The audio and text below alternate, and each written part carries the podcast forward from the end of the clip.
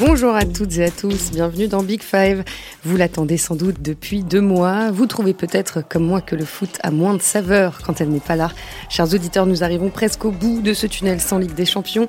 La plus belle des compétitions européennes reprend dans quelques jours, mardi 18 février, et on a décidé de vous parler de l'adversaire du Paris Saint-Germain qui affronte ce soir-là le Borussia Dortmund. On n'oublie pas nos amis lyonnais évidemment, mais on a déjà fait un bel épisode sur la Juve de Ronaldo il n'y a pas si longtemps, et du coup on a choisi de vous parler du club de la Roure qui ne va pas très bien depuis le début de l'année. Mauvaise ambiance, entraîneur mécontent, défense en difficulté, sans oublier une infirmerie bien remplie. Le Borussia Dortmund ne semble pas en ordre de marche avant d'affronter le PSG, mais il peut quand même se targuer d'avoir l'une des meilleures attaques d'Europe. Avec moi pour parler de tout ça, le responsable adjoint de la rubrique foot de l'équipe. Bonjour Emmanuel Beaujean. Bonjour Marie. Notre spécialiste Allemagne est avec nous également, David Fiu. Bonjour David. Salut. Et puis que ferions-nous sans notre spécialiste tactique, Dan Perez Bonjour Dan. Bonjour. Du coup, vous avez le casting, le menu, et maintenant on peut commencer. Il y a cinq mois, à la mi-septembre, nous avions consacré le troisième épisode de Big Five à Lucien Favre, l'entraîneur du Borussia Dortmund, à sa méthode. Emmanuel, tu étais déjà là, toi qui es l'un de nos plus fidèles intervenants dans Big Five. Et on s'était demandé si cette saison pouvait être celle de la consécration pour Favre, si le titre en Bundesliga était à portée de main. Et José Barroso, l'un de nos autres journalistes présents ce jour-là, avait affirmé qu'il fallait laisser du temps au Borussia et que l'équipe était encore en reconstruction. Eh bien, notre cher collègue avait raison, puisque cinq mois plus tard, donc, le Borussia est troisième de Bundesliga après 21 journées, à 4 points du leader munichois. Donc c'est loin d'être catastrophique, me direz-vous. Oui, mais leurs résultats sont très inconstants. Jamais plus de 4 victoires consécutives depuis le début de la saison et un gros trou d'air à l'automne. Et depuis le début de l'année 2020, ils ont encaissé 11 buts en 5 matchs. Donc forcément, au sein du club, euh, l'atmosphère n'est pas idéale. À quelques jours du match contre Paris, David, globalement, qu'est-ce qui se passe du côté euh, de, de Dortmund et notamment avec Lucien Favre? Alors, il se passe que Dortmund a une attaque qui joue le titre, mais a une défense qui joue le maintien. Donc, c'est très beau à voir, c'est très spectaculaire, mais ça donne très peu de garanties au classement. Il y a déjà du retard sur euh, le Bayern, 4 points de retard sur le leader, et il n'en compte plus que 2 d'avance sur Leverkusen qui est cinquième, ce qui met en danger une participation à la Ligue des Champions pour l'année prochaine.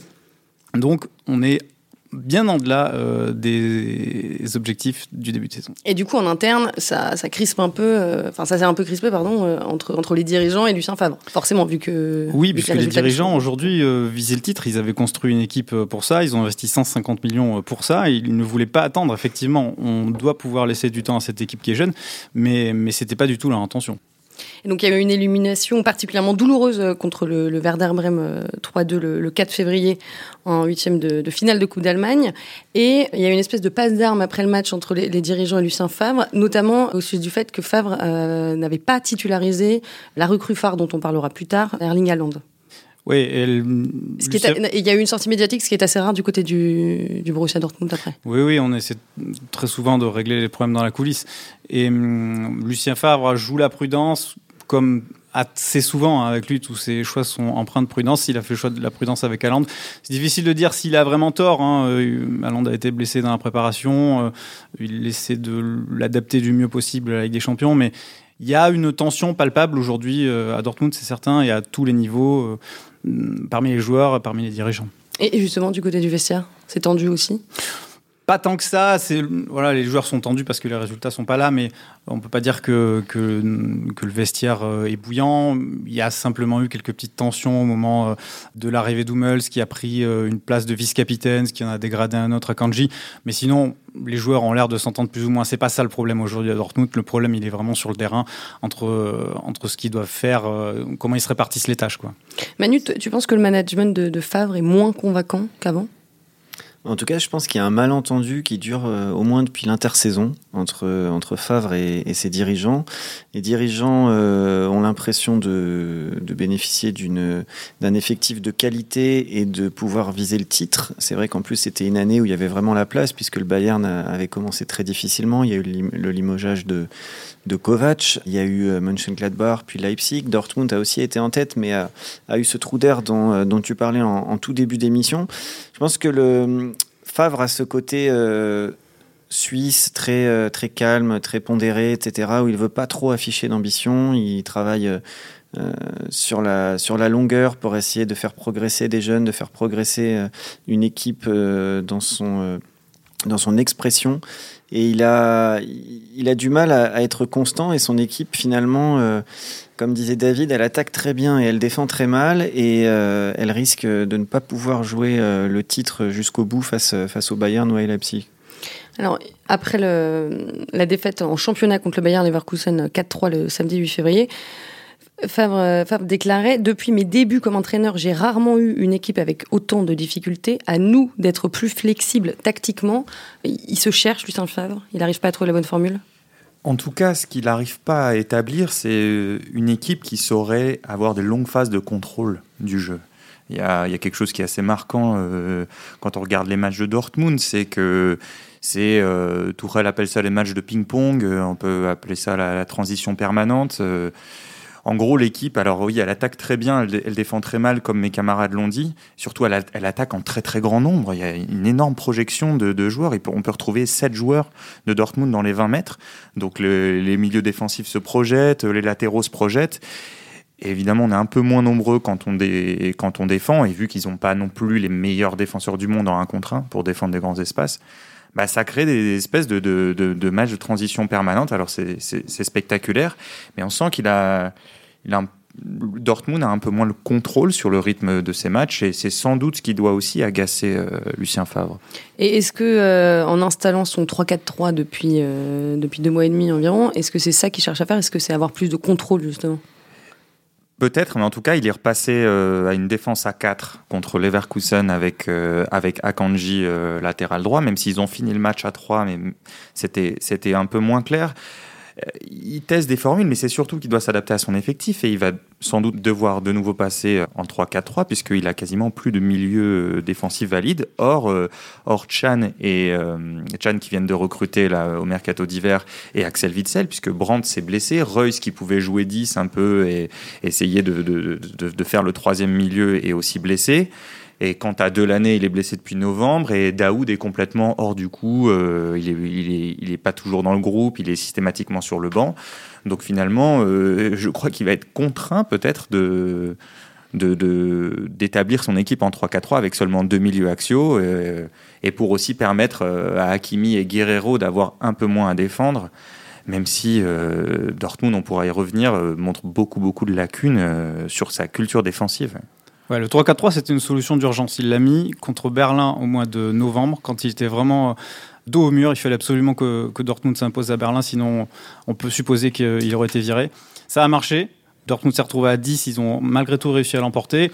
Depuis, il n'a pas voulu se déjuger, il a considéré que, euh, que l'équipe avait trouvé un certain équilibre. Ça a marché plus ou moins, et puis très vite, les mauvais réflexes sont revenus. Donc, euh, Favre, idéalement, préfère une défense euh, à 4, 4-2-3-1, 4-3-3.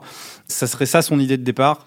Aujourd'hui, il lui manque tellement de repères que euh, se pose peut-être la question de savoir comment il va jouer contre Paris. Et, puis même, puisqu'on parle des, défauts euh, défensifs, en dehors du jeu, sur coup de pied arrêté, Dortmund a, déjà pris 6 buts en Bundesliga sur corner défensif. D'ailleurs, euh, Favre a opté pour une autre euh, formule que celle qu'il utilisait à Nice, c'est-à-dire que l'équipe défend en individuel, à part Hummels sur les corners défensifs, et ils, concèdent beaucoup, beaucoup d'occasions. C'est-à-dire que déjà, ils en concèdent dans le jeu parce qu'ils attaquent euh, en, nombre et qu'ils mangent beaucoup de transitions en retour. Et à la fois sur les coups de pied arrêtés, surtout sur les corners défensifs, ils sont vulnérables. Donc ça fait beaucoup de, ça fait beaucoup de points faibles défensivement. Oui, donc on l'a compris, la défense c'est leur gros, gros point noir. 32 buts encaissés en Bundesliga, c'est la neuvième euh, défense du championnat. Et en Ligue des Champions, ce n'est pas glorieux euh, non plus, 8 buts pris en, en 6 matchs. Et Favre le dit lui-même, il ne trouve pas la solution parce qu'il déclarait « Je ne parviens pas à m'expliquer notre fébrilité défensive récurrente ». C'est aussi lié au profil des joueurs, parce que euh, quand vous avez un joueur comme Hakimi, il est forcément plus à l'aise quand il évolue en, piston, donc dans le 3-4-3 euh, côté droit. Il a une propension à, aller vers l'avant, à être attiré par le, but adverse et à, venir percuter. Mais c'est vrai que quand vous attaquez à 6 ou 7, euh, que vous avez des, pistons très offensifs et que vous perdez le ballon sans avoir une véritable sentinelle et des défenseurs comme Akanji qui font aussi euh, des, erreurs individuelles, vous êtes extrêmement vulnérable. Donc euh, il ne trouve pas forcément la solution, mais peut-être que son effectif n'est pas suffisamment équilibré non plus. et il n'a jamais aligné la même défense dans les gros matchs. Il hésite beaucoup. pratiquement, pratiquement jamais. C'est vrai, défense à 3, défense à 4. Il y a Zagadou qui est revenu en grâce un petit peu ces derniers temps. Hummels euh, qui est revenu du Bayern, qui est censé être le, patron, mais qui se retrouve aussi un petit peu seul dans cette défense centrale. Et Manu parlait du, profil des, joueurs, la nature même des défenseurs ne l'aide pas aussi. Euh, ces défenseurs qui, Zagadou, euh, Akanji, qui aiment euh, vraiment sortir de leur zone pour aller intercepter, jaillir un peu comme on voit parfois à Paris avec Kerrer ou Kimpembe. C'est des joueurs qui sont assez agressifs et donc qui sont sujets à erreur forcément puisqu'ils ils prennent le risque régulièrement de sortir, d'aller intercepter et et en se, en se, en se, trouvant, ça pose, des, ça pose des problèmes et ça expose énormément la ligne défensive. Déjà que même sont exposés par le fait que les milieux sortent beaucoup, euh, que les pistons euh, aillent très haut. En plus, leur, nature, leur nature même euh, rajoute l'exposition à l'exposition. Ça devient vraiment assez compliqué de défendre. Ils sont systématiquement en danger. On a l'impression dès que le, dès que l'adversaire a le ballon, quoi. Ils, sont, ils sont rarement en contrôle. Et comme certains essaient d'anticiper ce que tu disais, Dan, ils ont aussi des difficultés à s'aligner par rapport au hors-jeu, puisqu'il y en a parfois un, parfois deux qui montent, alors que Hummel, c'est parfois plus en position de libéraux, et ils prennent une, une ouverture dans le dos, ce qui fait que c'est vrai que quand on regarde un match de Dortmund, alors parfois pendant un quart d'heure, ils peuvent être irrésistibles et marquer trois buts, ça peut vraiment s'enchaîner, mais quand ils ratent leurs occasions et qu'ils perdent le ballon euh, à un moment où ce n'était pas prévu, ils se retrouvent euh, très vite exposés. Mais à vous écouter, messieurs, j'ai l'impression que pour vous, c'est aussi un problème de, niveau des défenseurs. Alors que, par exemple, on a l'un de nos followers euh, sur Instagram, Flo, qui se demande comment, avec d'aussi bons défenseurs, le Borussia peut avoir euh, de si gros soucis défensifs. C'est-à-dire, il y a leur niveau déjà d'aussi bon. Euh, on pense que, enfin, à mon avis, hein, vous je sont d'accord que Akanji, Zagadou, c'est éventuellement des joueurs prometteurs, mais pas encore, comment dire, pas encore prêts pour affronter les, les, les, des matchs face aux gros et des, gros matchs de Ligue des Champions où on sait qu'en Ligue des Champions, il faut faire le moins d'erreurs possible défensivement, il faut laisser le moins de, possibilités à l'adversaire et ce sont typiquement des joueurs qui en laissent, qui sont, euh, qui sont euh, sujets à erreur comme on a dit et donc c'est déjà un premier problème. Ça plus la structure tactique de Dortmund ça fait que c'est, il est difficile de dire que, Dortmund a une super défense ou a individuellement des, défenseurs du, plus haut niveau. Je pense qu'on pourrait en citer au moins une dizaine plus fort que, que les défenseurs centraux de Dortmund actuellement. Oui, et puis euh, ce qui est euh, préoccupant pour Dortmund, je pense, c'est que ces problèmes-là défensifs sont pas nouveaux. Ils durent depuis un an, ça fait vraiment très longtemps maintenant. Et, et on voit petit à petit l'équipe perdre ses repères et, les problèmes se reproduire à l'identique. C'est-à-dire que Dortmund avait été éliminé au même stade de la compétition en Coupe d'Allemagne l'année dernière par la même équipe, par le Werder, que Royce s'est blessé euh, au même moment euh, de la saison, au même match, et que Dortmund est en train encore de dilapider son avance, ou en tout cas sa, marge en tête, comme l'année dernière. C'est difficile de se dire que ça va bien se terminer euh, pour Dortmund. Oui, donc t'en parlais, le capitaine Marco Reus s'est blessé, tout comme euh, Julian Brand qui est touché à une cheville et qui va être absent pendant plusieurs mois. Et pareil pour le milieu euh, un peu plus défensif euh, Thomas Delaney. Dan t'en parlait, t'en en préambule. Ça va les obliger à revoir tout leur schéma, ces absences au milieu ça, ferme des, options euh, pour Favre, très clairement. Brandt était euh, sans doute un des meilleurs joueurs de Dortmund. Je parle sous le contrôle de David, mais euh, de la quinzaine de matchs que j'ai vus, c'était un des, meilleurs de Dortmund qui, pouvait apporter un peu de stabilité au milieu, un peu plus de contrôle. Donc il est blessé. Reus dont la comment dire la connexion avec avec Sancho offensivement était était très intéressante bah, et, aussi absent forcément ça ferme les ça ferme plusieurs options euh, tactiques pour, euh, pour Faf, qui n'a d'ailleurs plus beaucoup de milieux euh, axiaux disponibles. Oui, alors peut-être que la blessure de Brandt, enfin, alors la blessure de Royce, c'est peut-être un mal pour un bien parce qu'il était vraiment clairement dans un creux individuellement. C'est le capitaine, il a un rayonnement sur le terrain, mais offensivement, le faire remplacer par Torgan Hazard, par exemple, c'est pas forcément une perte aujourd'hui. L'absence de Brandt, techniquement, a fait du mal, mais peut-être que si on le remplace par Chan au milieu de terrain, ça donne plus de volume, euh, plus de côté athlétique, qui peut faire du bien aussi à Dortmund à cet endroit-là. Et, et, Chan a très peu joué avec la Juve, donc il y a aussi la, il, finit avec des crampes euh, contre Leverkusen à, un quart d'heure de la fin. Donc il y a aussi la question de, de, de, de sa condition physique. Il a, il a, joué même pas 300 minutes avec la Juve en, première partie de saison, donc euh, il sera a priori forcément titulaire avec Witzel au milieu de terrain. Donc il y, y, a aussi cette question pour Favre. Qui donc, Emre Can qui est arrivé euh, donc de la Juve euh, cet hiver en prêt avec, euh, avec option d'achat, donc Emre Can international allemand. Et donc on en arrive à, comment dire, au thème suivant que je voulais aborder, parce que bon, on a passé en revue les faiblesses du Borussia, mais tout n'est pas non plus négatif dans le club de la Roure. Donc en recrutant Emre Can et surtout Erling Haaland, jeune attaquant prodige norvégien, Dortmund a réalisé l'un des mercatos les plus réussis cet hiver c'est euh, probablement la meilleure affaire du mercato d'hiver, puisque euh, c'est un joueur qui euh, valait déjà peut-être 50, 60, 70 millions d'euros. Erling Haaland Oui, énormément de clubs étaient prêts à, mettre gros sur lui. Il avait failli rejoindre déjà la, Juventus ou Manchester United. Il avait préféré aller à Salzbourg parce qu'il savait qu'il jouerait plus en, quittant Molde. Et quand il a quitté Salzbourg, il avait en fait une clause dans son contrat pour partir à, à moins de 25 millions d'euros. Et Dortmund a su être euh, persuasif pour l'attirer. Pour 20 euh, millions pour, euh, pour, pour 20 millions d'euros, ce qui signifie qu'ils ont recruté un véritable avant-centre qui prend la profondeur, qui a le sens du but, qui peut jouer en pivot, quelqu'un qui n'avait pas véritablement dans leur effectif. Ça a nécessité du coup le départ de, Paco Alcacer qui avait plus un, rôle de, de super remplaçant. Et, euh, et Haaland, bah, ça transforme le visage offensif de, Dortmund parce qu'il y a des super ailiers à Dortmund. Il y a Sancho qui est un très bon dribbleur. Donc quand vous êtes numéro 9, vous êtes abreuvé de, de bons ballons. Il y a l'éclosion d'un jeune américain aussi. Euh, Reina. Et, euh, et a été fantastique en marquant 8 buts lors de ses 4 premiers matchs, euh, une seule titularisation. Donc bah, il y a une sorte de Haaland mania qui, qui, se développe dans la roue. 8 buts en, en, 5 matchs et une passe décisive, effectivement. Donc il vient, il vient renforcer une attaque euh, qui était déjà assez efficace quand même. Donc 75 buts inscrits cette saison, toute compétition confondue par le Borussia. C'est la cinquième attaque d'Europe. David, est-ce que, euh, est-ce que l'arrivée d'Aland va aussi apporter de la confiance sur le plan mental à l'équipe? Ouais, c'est, en tout cas, c'est ce qu'on a cru ressentir euh, dès les premiers matchs, où l'équipe était clairement en, en manque de confiance, elle semblait s'effriter, elle avait été menée par Augsbourg, une petite équipe, et, et rentre, il renverse tout. Il a vraiment un langage corporel qui montre qu'il a envie, qu'il a faim, il va chercher le ballon, il harangue le public. Ça, ça fait énormément de bien sur les trois premiers matchs à Dortmund. Ça a peut-être même endormi Dortmund, puisque euh, cette hype autour de, de avait dissimulé euh, les failles de l'équipe. Mais euh, oui, il a redonné du souffle à Dortmund, ça c'est évident. il a 19 ans, Haaland, je ne sais pas si on si on l'a dit déjà. Et il va euh, constituer l'une des, menaces principales pour le, PSG. Tout simplement, messieurs, comment, euh, comment les Parisiens et notamment les défenseurs doivent-ils s'y prendre pour museler cet attaquant? Je pense que déjà, il y, a le, il y a la question du défi physique qui se pose. Sur ce plan-là, on peut imaginer euh, qu'un Kim Pembe, malgré sa propension aux erreurs, euh, pourrait, pourrait, tenir le choc dans le, dans le duel pur. Hein. C'est un défenseur qui est dans le duel pur qui est, qui est assez excellent, qui joue beaucoup sur son physique. Donc on pourrait éventuellement penser que, que Kipembe serait un, un bon challenger pour lui.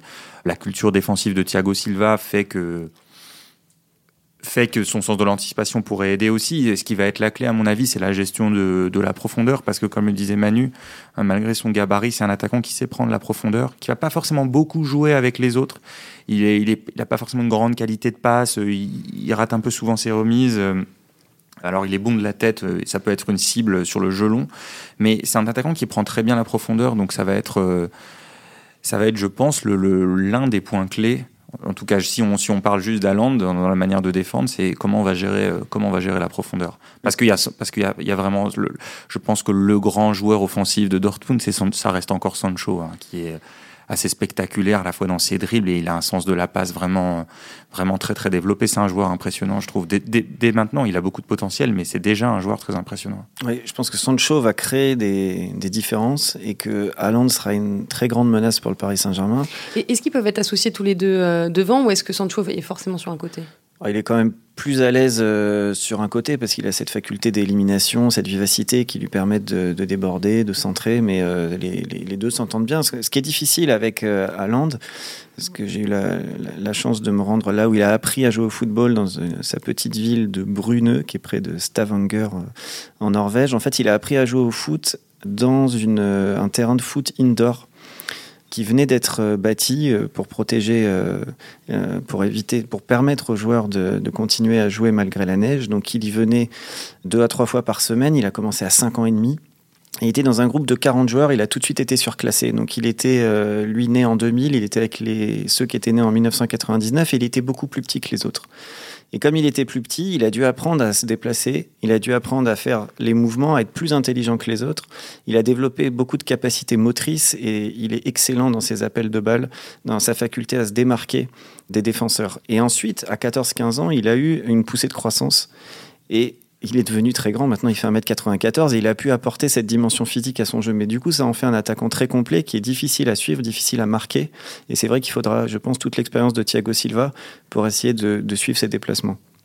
Et plus généralement, comment Paris va devoir gérer euh, les pertes de balles pour, euh, pour se préserver des, contre-attaques de Dortmund qui peuvent être euh, très spectaculaires? Je, je, crois que la clé pour Paris, et c'est un élément sur lequel Thomas Tuchel insiste maintenant depuis un an et demi, c'est sur quel rythme va s'opérer le match. Paris a tout intérêt à, avoir le contrôle sur le match, à essayer d'éviter justement le, match de ping-pong, même si on peut penser que s'il y a un match de ping-pong et c'est une bataille d'individualité, Paris conserve quand même les meilleures individualités, mais il y a une part d'aléatoire qui est plus grande. Si on, si on installe un match de transition, c'est on jette un peu plus la pièce en l'air. Et, et Tuchel, dans les gros matchs, en Ligue des Champions, insiste sur le fait de ralentir le tempo, structurer l'équipe. Pourquoi structurer l'équipe Pourquoi structurer l'équipe Pour pouvoir être mieux organisé à la perte. Hein. si on attaque trop vite, on n'a pas le temps de s'organiser. Si on perd le ballon, on est déstructuré. Et donc là, on s'expose au compte de Dortmund. Et là, ça peut faire très, très, très, très mal. Dans le dos de Meunier avec Sancho, dans le dos du latéral gauche, on ne sait pas encore qui ce sera. Euh, peut-être Kurzawa avec, euh, dans, son dos avec soit Hakimi, soit, soit Hazard, soit Sancho qui viendra de ce côté. Euh, je pense que la, clé pour Paris, c'est de prendre le temps de se structurer avec le ballon, parce qu'ils vont être tentés de jouer vite le coup. Ils ont beaucoup de joueurs offensifs qui ont envie d'aller provoquer l'adversaire balle au pied, hein, de Di Maria à Neymar en passant par Mbappé, qui ont envie de jouer vite. Et je pense que si Paris installe aussi, accepte en tout cas ce match de transition que voudra Dortmund, Paris s'expose à, comment dire, à prendre la, foudre et à, perdre, le, perdre le contrôle du match. Et je disais tout à l'heure que, Dortmund est la cinquième, euh, cinquième meilleure attaque d'Europe. La première, c'est le PSG, justement, euh, sans 110 réalisations depuis, euh, depuis le début de la saison. du coup, ils ont de quoi profiter des, problèmes défensifs de Dortmund, très clairement. C'est difficile d'imaginer Paris ne pas marquer là-bas. Et puis, en plus, là où Dortmund est le plus vulnérable, c'est à la droite d'Oumel, c'est-à-dire que entre Akanji et, euh, et Hakimi, c'est-à-dire cette espèce de demi-espace à, droite d'Oumels, donc le côté gauche pour le PSG, et qui évolue dans ces zones-là euh, actuellement au PSG, bah, c'est Mbappé. A priori Neymar, même s'il est incertain, euh, en tout cas au moins Mbappé. Et c'est vrai que c'est très compliqué de ne pas imaginer Mbappé se créer 5, 6, 7 situations assez franches dans cette zone-là du terrain. Je pense que si Paris arrive à justement à, contrôler le match, il trouvera forcément de part et d'autre des, des, centraux de Dortmund tout un tas de situations de jeu euh, très dangereuses. la clé est là pour Paris. C'est très difficile de, de, d'imaginer le PSG ne pas marquer. En fait, avec tout ce qu'on vient de se dire, euh, ça va être un match explosif avec plein de buts des deux côtés. A priori. A priori, on peut anticiper que ce soit un match qui finisse plutôt vers le 3-2, 4-2 que vers le 0-0 on n'est jamais à l'abri d'une surprise avec le PSG. Mais vu le profil des deux équipes, on pourrait voir beaucoup de buts, effectivement. David, euh, comment est perçu Paris du côté de Dortmund? Ah, comme la grosse équipe euh, à éviter, mais bon, de toute façon, Paris, personne ne voulait les prendre. Euh, quand on voit les, les 4 de devant, ça a quoi faire peur à tout le monde. Et Dortmund voulait prendre une grosse équipe dès les huitièmes de finale, ça leur faisait pas peur. Mais Paris, si, quand même, ça, ça, a de quoi, ça a de quoi effrayer. Eh ben, On verra, on verra tout ça euh, le mardi 18 février. On va, s'arrêter là, messieurs. On a tous hâte évidemment de, de regarder ce Borussia Dortmund Paris Saint-Germain et on vous proposera le, débrief du match dès le lendemain dans Big Five, donc le mercredi. Merci beaucoup à tous les trois, Emmanuel Beaujean, Dan Perez et David Few. Merci à Roland Richard pour, pour son aide précieuse, comme toujours. Et pour une fois, je, salue nos super big boss à tous. Jérôme Casadieu, directeur de la rédaction, et Lionel Dangoumo, chef de la rubrique foot. Je sais qu'ils vont écouter Big Five avec beaucoup d'attention cette semaine. Et, les, les débats sont parfois un peu animés pour déterminer les sujets, mais l'important c'est que ça vous plaise à vous, chers auditeurs. Abonnez-vous, laissez-nous des étoiles et des commentaires. À la semaine prochaine.